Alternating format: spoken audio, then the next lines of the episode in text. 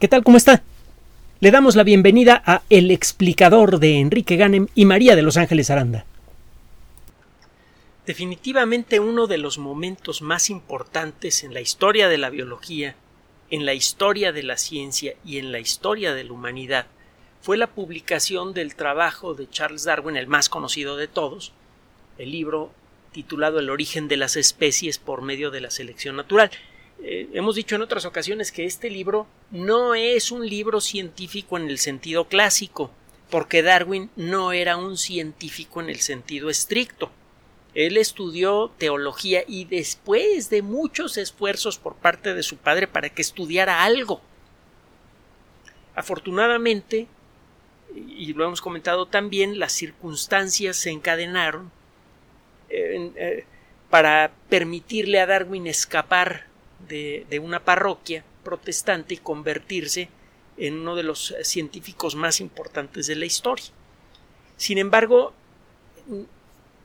en sus escritos queda claro, sobre todo en sus primeros escritos y en la redacción del libro que lo hizo famoso, que lo hizo más famoso, porque fue famoso en, su época mucho antes de publicar El origen de las especies, eh, en estos libros uno encuentra un estilo de redacción eh, no tan académico, pues. Se nota que la persona que escribe ese libro no lo hace en el mismo sentido en el que lo hace una persona que escribe un libro de texto. El libro de Darwin es para todos. Claro está el, el estilo de redacción, etcétera, los encontramos un poco arcaicos, pero es un libro de divulgación. Es un libro para el gran público. Y así funcionó. El primer día que, salió se agotó. Desapareció de, las librerías. Eh, ya se había dicho por allí que Darwin había demostrado que el ser humano viene de los monos y todo el mundo quería ver la, la demostración, entonces todo el mundo compró el libro. No todo el mundo lo leyó, pero todo el mundo lo compró. El caso es que lea el libro, vale la pena. ¿Y de qué vamos a hablar ahora?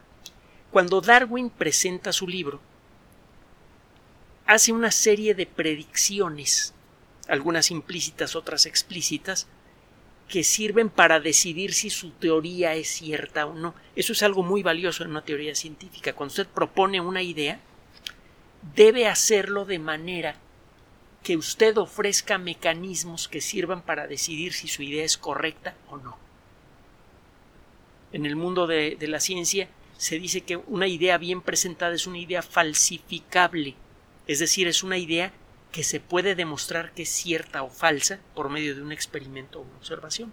Por ejemplo, Darwin dice, con una serie de razonamientos, debe existir una relación evolutiva entre las aves y los reptiles, y por lo tanto, tarde o temprano se debe descubrir algún ancestro de las aves, algún bicho que claramente tenga plumas, pero que tenga cuerpo de lagartija. Y describe qué características se debería encontrar en este organismo de transición. Y le comentaba hace poco que a los dos años apareció el Archaeopteryx litográfica, que tiene precisamente estas características, una lagartija con plumas. Más bien un dinosaurio, pero bueno. El caso es que de entonces para acá la teoría de la evolución se ha visto sometida a una serie cada vez más intensa de pruebas, de verificaciones, y ha salido exitosa de todas. Y no solo eso, nos empezamos a dar cuenta que el concepto de la evolución se aplica a todo, a la economía, a los argumentos de los antievolucionistas, es una historia que a mí me gusta especialmente, eh, a, la, a la forma en la que funciona la bolsa de valores. Vaya, cualquier proceso dinámico evoluciona siguiendo los mismos principios básicos que establece Darwin para la biología. Es un principio universal, fundamental. Ahora, en el mundo de la biología, la teoría de la evolución sirvió para abrir nuevas rutas de investigación. Empezó a quedar claro que la idea de Darwin tenía mérito y eh, esto ayudó a por un lado, a descubrir nuevos hechos sobre el mundo de la vida y para entender otros. Gregor Mendel había descubierto durante sus, eh, eh, sus ratos libres, él era un monje agustino, que cuando tenía se cansaba mucho y le entraban los nervios se ponía a jugar con su jardín. Otro día le platico la historia, desde luego tiene más, más vericuetos, pero el caso es que Mendel se ponía a sembrar chicharitos y se dio cuenta que había ciertas reglas que controlan la herencia de las características de los chicharitos. Y como consecuencia de eso, estableció las bases de lo que ahora llamamos genética. Eso le, dio sustancia a la teoría de Darwin, porque Darwin dice que el proceso de evolución se sucede de una generación a otra por la herencia de ciertas características. Y Mendel ofrece los, una observación de mecanismos que permiten eso, que de manera eh, eh, selectiva un grupo de organismos le herede características a sus descendientes. En la década de los 30 descubrimos que el ADN, el ácido desoxirribonucleico, una sustancia que ya era conocida desde, desde hacía tiempo, es la responsable por este proceso de herencia. Fue cuando nos dimos cuenta que el ADN es una molécula crucial. Todo esto se hizo en buena medida gracias a la inspiración de Darwin y de Mendel.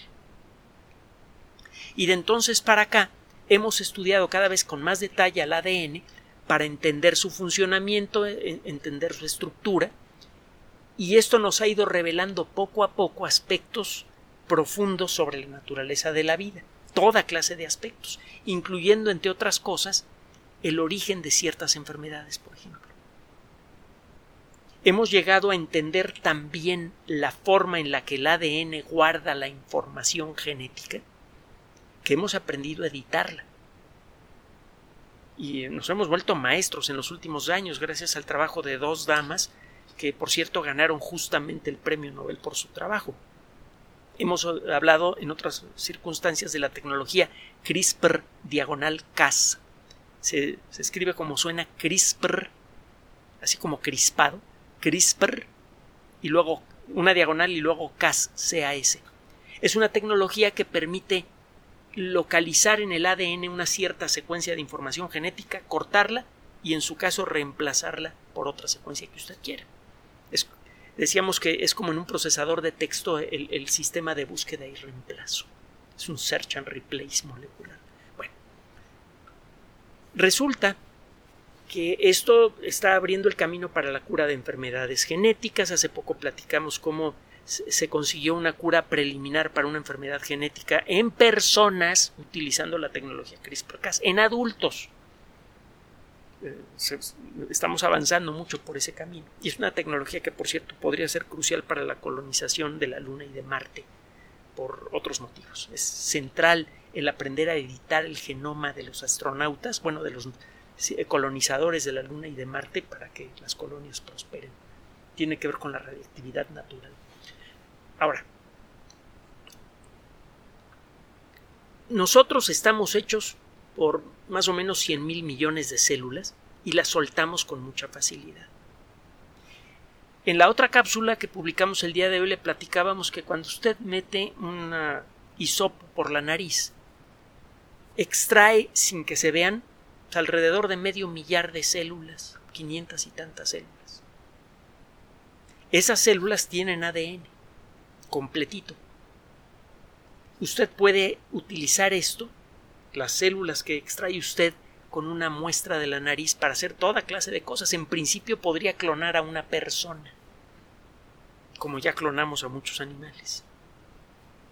Otro día platicamos cuáles son las restricciones naturales, éticas, lógicas a la clonación humana. Pero bueno, el caso es que en principio podría ser usted eso. Podría usted tomar células de una persona que tiene genes interesantes, por ejemplo, que le dan mucha resistencia a su sistema cardiovascular y se los podría transferir a un bebé que va a nacer. Nuestro cuerpo continuamente está soltando ADN. Continuamente se nos salen células completas de la nariz que tienen ADN. Y el ADN también lo soltamos cuando se nos cae cabello, cuando se nos caen algunas, algunas partes de la piel. Vaya, hasta cuando va usted al baño. Y no voy a mencionar los detalles por delicadeza, pero eh, eh, todos los días cuando se deshace usted de la parte de los alimentos que no pudo aprovechar, está arrojando cantidades industriales de ADN. Este ADN normalmente se descompone con relativa rapidez. El ADN es una molécula mucho, muy frágil que normalmente se desarma al contacto con el oxígeno. En pocas horas después de haber salido de, de un ambiente protegido, el ADN se deshace, se empieza a romper. Usted puede encontrar fragmentos de ADN que, una vez que, que, una célula se ha roto, por ejemplo, pero estos fragmentos muchas veces son tan pequeños que no puede usted armar una secuencia genética completa. Se han encontrado restos de ADN de tiranosaurio, pero son pedacitos demasiado pequeños para hacer lo que salió en Parque Jurásico. Y por cierto, no se pudieron encontrar restos de ADN en, en la panza de mosquitos atrapados en ámbar. Parece que las circunstancias de la fosilización en ámbar no permiten la conservación del ADN, pero sí se conserva en otras circunstancias. Ahora, si este ADN que ha abandonado el cuerpo de un organismo cae rápidamente en un ambiente en donde hay poco oxígeno, por ejemplo en lodo, se puede llegar, o en ambientes muy fríos, se puede llegar a conservar. Hasta hace poco esto pues, no servía para nada. El saber esto no servía para nada. Solo que en las últimas décadas, en las últimas pocas décadas, desarrollamos primero técnicas para detectar ADN en cualquier ambiente. Y dos, técnicas que nos permiten obtener una secuencia, leer la información del ADN con rapidez y de manera automática. La primera vez que se pudo secuenciar ADN, que fue en el último cuarto del siglo pasado, el trabajo costó sangre, sudor y lágrimas, y mucho tiempo, y mucho dinero, y lo que se pudo hacer fue obtener la secuencia genética de un virus que ataca bacterias, de un bacteriófago. El ADN de, esta cosa es muy chiquito, y costó un demonial de trabajo leer la información que estaba ahí guardada. En década y media después, una cosa así, ya habíamos desarrollado mecanismos para leer la información genética de manera automática con máquinas caras, pero ya podíamos leer de manera automática la información genética y fue gracias a esto que dos equipos de investigación diferentes, prácticamente a final del siglo, principios de, este nuevo siglo, lograron presentar la el primer esquema completo de ADN humano el primer mapa genómico humano. De entonces para acá las técnicas para detectar, amplificar y leer ADN han mejorado mucho, se han vuelto muy, muy automáticas. Usted puede tomar una muestra de lodo en donde existen restos de, de ADN completo de algunos organismos, pero existen muy poquitas moléculas. Puede conseguir que estas moléculas se reproduzcan mucho puede fotocopiar de manera masiva estas pocas moléculas de ADN que hay una muestra utilizando una técnica que se llama reacción en cadena de la polimerasa, una técnica que le valió el premio de los autores y que conocemos muy bien por sus siglas en inglés como PCR. Es una variante de esta técnica la que se utiliza para detectar el ADN, el ARN del virus que causa COVID-19, del SARS-CoV-2. Bueno, gracias a la técnica PCR, usted puede tomar una muestrita de lodo y reproducir las moléculas de ADN que estén metidas en ese lodo. Y gracias a otras técnicas que se llaman técnicas de secuenciación de alta capacidad, usted puede obtener las secuencias genéticas de esos ADNs que encontró en esa muestra de lodo y clasificarlas. Usted toma una muestrita de lodo, la somete a, una serie de procesos, primero PCR y luego secuenciación de, alta capacidad, y acaba usted con una, un catálogo de moléculas de ADN. Y usted puede decir, mira, estas moléculas de ADN son de bacterias, estas son de mamíferos, estas son de insectos. Y si las mira con suficiente detalle puede decir, esta molécula de ADN de insecto le corresponde a este escarabajo o a este o este insecto, a este mosquito. Esto se empieza a poner interesante. Resulta, y esto se viene haciendo desde hace relativamente poco tiempo, que usted puede tomar, por ejemplo, muestras de una roca sedimentaria antigua, muy antigua, que se formó en un ambiente lodoso. Hay un tipo peculiar de rocas que se llaman lutitas, porque se, eh, nacieron como bolas de como manchas de lodo que se endurecieron. Es lo que significa eh, lutita, roca de lodo, en pocas palabras. Bueno, en lutitas muy antiguas se pueden detectar trozos de ADN. Y usted puede amplificar esos trozos de ADN utilizando la reacción PCR y luego utilizando los sistemas de secuenciación puede obtener las secuencias genéticas, las compara con organismos conocidos y puede decir, mi secuencia genética pertenece a este grupo de bacterias, esta otra secuencia a este otro grupo de bacterias, esto pertenece a un pez. Y de pronto está usted estudiando el material genético de organismos extintos hace centenares o miles de millones de años. Algo que se creía absoluta, total y completamente imposible, de tan imposible se creía absurdo. Este proceso se ha acelerado, se ha potenciado gracias al desarrollo de una disciplina que eh, ya le platiqué que cuando hizo la tesis eh, decían que nunca podría existir, que era absurda la biocomputación. Gracias a la biocomputación, usted puede mecanizar este proceso y utilizando técnicas avanzadas de inteligencia artificial, puede usted clasificar estos ADNs que toma usted de una muestra de lodo o de una roca antigua y puede extraer información útil de ella. Hay, toda un, hay todo un concepto relacionado con el buscar ADN en lodo, en sedimentos en el fondo del mar y en toda clase de cosas que encuentra usted tiradas por ahí. Se le conoce como ADN ambiental. Busque la entrada en la Wikipedia si es que este tema le interesa. El ADN ambiental lo encuentra usted tirado por todos lados.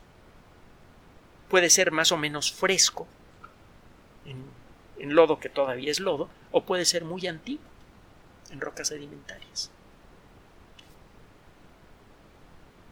El, concepto del ADN ambiental es eh, reciente. El desarrollo de las técnicas que permiten reconocer la presencia de este ADN y extraer información es también algo reciente. Y es por esto que apenas estamos empezando a darle aplicación a gran escala a este conocimiento. Está, le digo, revolucionando nuestro entendimiento sobre la evolución muy temprana de la vida. Es un tema que pronto vamos a tratar porque es especialmente sabroso. Y eh, eh, bueno, eh, podría ayudarnos a establecer de mejor manera cuando nació la vida. Con, eso le digo todo. Otro día le platico cómo va el rollo. Si usted explora en las revistas científicas apropiadas, va a encontrar un montón de propuestas de cómo aplicar la idea del ADN ambiental de manera práctica en forma al mismo tiempo positiva y negativa. Ahí le va uno. Acuérdese que hemos platicado de los sistemas de prepublicación. Usted desarrolla una idea científica, genera un artículo escrito con la mayor formalidad que pueda, con la intención de presentárselo a alguna revista científica que quiera publicar. Si usted ve que hay revistas, pues que sí, más o menos podrían estar interesadas en su trabajo, pero ve que esto va a tardar, usted prepublica el artículo y le avisa a la revista, oye, estas muestras que te envié de mi artículo las vas a encontrar, por ejemplo, en BioArchive. Hemos platicado de este sistema, que eh, es un, eh, es un, sitio electrónico donde usted puede publicar un trabajo científico que todavía no, había, no ha sido ni revisado ni aceptado para publicación, pero que por su naturaleza conviene dárselo a conocer a la comunidad, primero para que no le quiten usted la prioridad de haber hecho el trabajo de haber presentado la idea antes que nadie. Y segundo, para animar a otras personas a meterse a trabajar en el mismo, en el mismo asunto. Eh, se escribe B-I-O como de biología, con B grande, B alta, B de burro. Y de corrido, después de bio viene la R, una X, una I latina y una V. Algo así como B de bioarchivo, pero recortado y en inglés. El sistema original se llamaba nada más Archive R, X y B. Y como han llegado propuestas de trabajo de distintas ramas de, las ciencias, es que se ha, se ha especializado el sistema en distintas áreas del conocimiento. La que tiene que ver con las ciencias de la vida es BioArchive. Bueno, en BioArchive, hace pocos días, fue presentada una idea que al mismo tiempo podría convertirse en una herramienta valiosísima para la conservación ambiental y también para el control de la, población humana a gran escala. Eh, resulta que usted puede detectar ADN de organismos en el aire. Le decía que muchos seres vivos inadvertidamente estamos aventando cantidades importantes de ADN al aire. Cada vez que estornudamos, de nuestra nariz salen volando algunas células que pueden flotar por mucho tiempo en el aire antes de caer al suelo. Las células pueden morir más o menos rápidamente, pero su ADN puede conservarse un tiempo intacto. Eh, al hablar, al abrir la boca, etcétera, etcétera, también soltamos eh, moléculas de ADN encerradas en células completas que pueden permanecer viables una cantidad de tiempo. Lo mismo pasa con las aves, con, con, toda clase de animales. De distintas maneras, cada organismo está soltando ADN. Hay una nube invisible, muy tenue de ADN alrededor de cada organismo. Bueno, en principio, usted podría utilizando los sistemas de, de captura apropiados, eh, filtrar el aire en un lugar, reconocer la presencia de cantidades minúsculas de ADN y luego clasificarlo.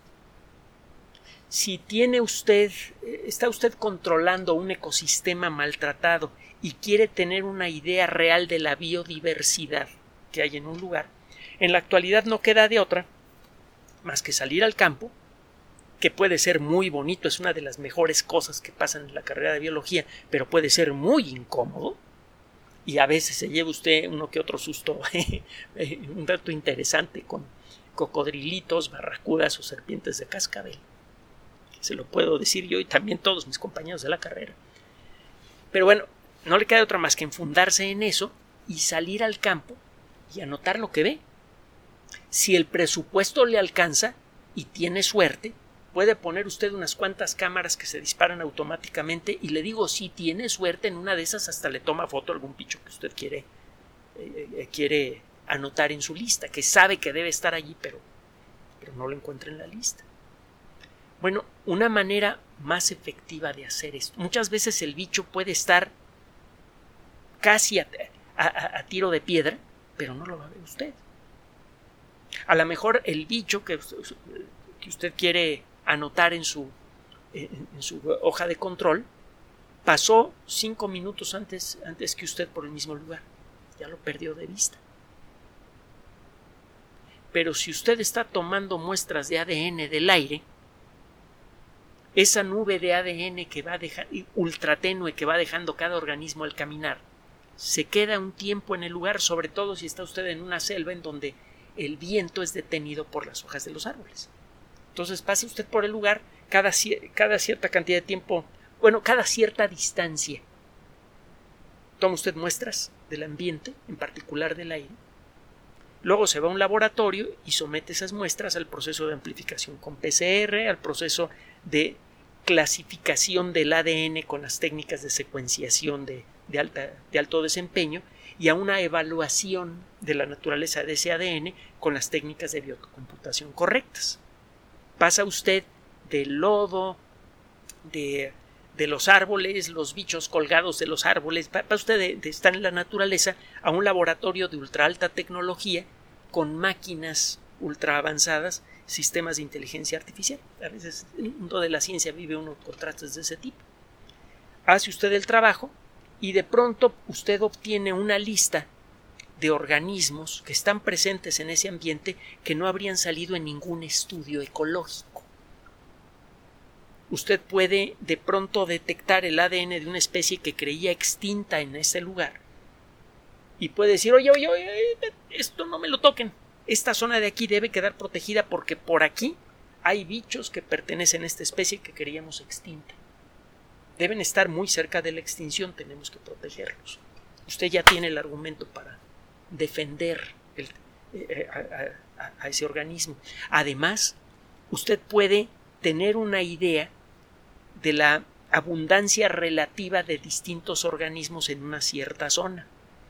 Y eso también es un indicador ecológico muy importante. Si hay demasiados carnívoros y pocos herbívoros, ese tipo de, desbalances acaban teniendo un efecto muy negativo en el, en el, ecosistema. Usted puede detectar, por ejemplo, la presencia, el, el efecto de los cazadores furtivos en un ecosistema, simplemente viendo el, el, porcentaje relativo de la presencia de alguna especie que pueda ser interesante para los cazadores furtivos puede usted ir midiendo cómo cambia la salud del ecosistema, cómo va cambiando la biodiversidad y cómo van regresando especies endémicas del lugar en un ecosistema que está usted tratando de recuperar con esta técnica. Es algo realmente interesante. Usted puede detectar de manera clara, directa, sin ambigüedades, la presencia de organismos vivos que a lo mejor nunca va a poder ver porque no tiene el presupuesto para llenar de cámaras el lugar. Un grupo de este grupo de investigación hizo un experimento, este es un grupo de investigación en el Reino Unido, eh, hizo un experimento de identificar ADN en muestras de aire tomadas en un zoológico y encontraron evidencia de 17 especies de aves y de mamíferos, de un mamífero, y de 8, especies de, otros grupos diferentes, en, eh, nada más con una muestra rápida tomada en, eh, en un zoológico, en el aire de un zoológico. En un grupo de investigación en Dinamarca hizo lo mismo en el zoológico de Copenhague, y detectó 49 especies de vertebrados. Fue un trabajito rápido. No hicieron un trabajo metódico de tomar muestras eh, en, una cuadrícula que, cubre a todo el zoológico. Que es algo que se podría hacer con relativa facilidad con esta tecnología. Simplemente tomaron muestras al azar en dos o tres puntos del zoológico y lograron detectar 49 especies de vertebrados que efectivamente se encuentran en la zona. Entonces, usted puede empezar a encontrar ¿eh? organismos difíciles de hallar, de todo tipo, algas, hongos, bacterias, eh, mamíferos, reptiles, lo que sea y no solamente puede detectar estos organismos, puede clasificarlos a nivel de especie y dentro de ciertos límites puede usted decidir la edad y, el, y hasta quizá en una de esas algunos aspectos de su estado de salud. Esto le permite hacer levantamientos mm, eh, faunísticos y florísticos con una precisión y una sensibilidad absolutamente inusitada. Entonces, esto como herramienta de protección ecológica es invaluable e increíble. Ahora, si quiere usted verse muy sofisticado, usted puede utilizar esta tecnología para rastrear personas de manera individual. El ADN de cada uno de nosotros es único y ya existen bancos de, ADN, bancos de información de ADN de personas. En, China, por ejemplo, se quiere hacer un banco completo de toda la población y en Estados Unidos también había el run run de que querían hacer algo parecido. Hay varios países que tienen este interés. Si eso ya está metido en una computadora, usted podría, en principio, detectar la presencia de una persona que está usted buscando sin tener que meterse al edificio donde vive. Si empieza usted a tomar muestras de las cloacas, por ejemplo, usted puede en, algún momento dado detectar el ADN de alguna persona que es buscada por la policía o por el Estado por ser un opositor. Y podría llegar a ubicar a esa persona con bastante precisión sin tener que intervenir sus llamadas, sin tener que recurrir a técnicas de espionaje que muchas veces eh, acaban funcionando mal. Usted podría de manera efectiva establecer cercos, identificar a personas y establecer cercos invisibles alrededor de esas personas y en el momento que quiere usted las pesca, como sucede en 1984, la novela de George Orwell.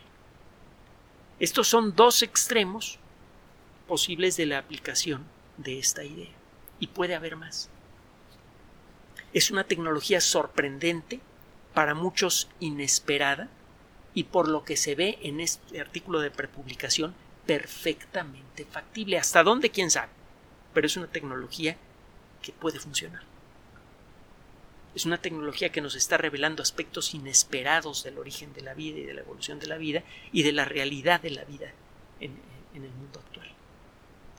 Esta misma tecnología podría incluso ayudarnos a identificar genes interesantes en otros organismos que eventualmente podríamos transferir a, nosotros utilizando la tecnología CRISPR-Cas, que no tendría nada de raro ni de malo.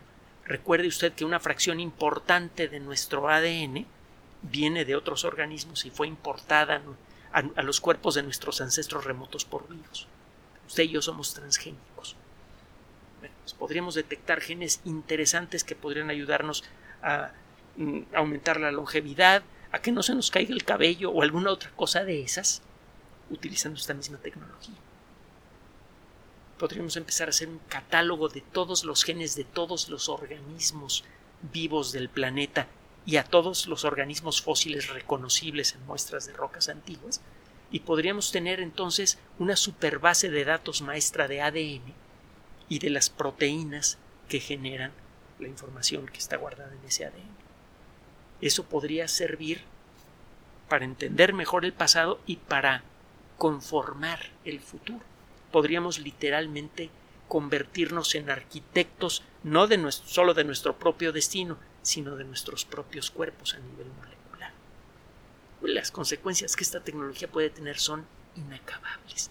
¿Puede imaginarse usted alguna otra aplicación para esta tecnología? Gracias por su atención.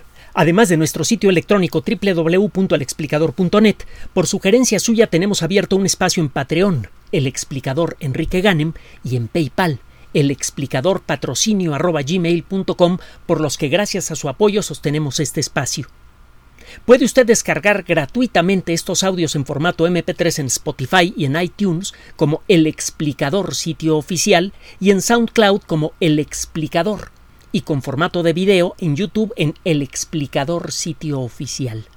Recuerde nuestras redes sociales de siempre, Twitter Enrique-Ganem y en Facebook Enrique Ganem sitio oficial, El Explicador y los grupos que usted ya conoce.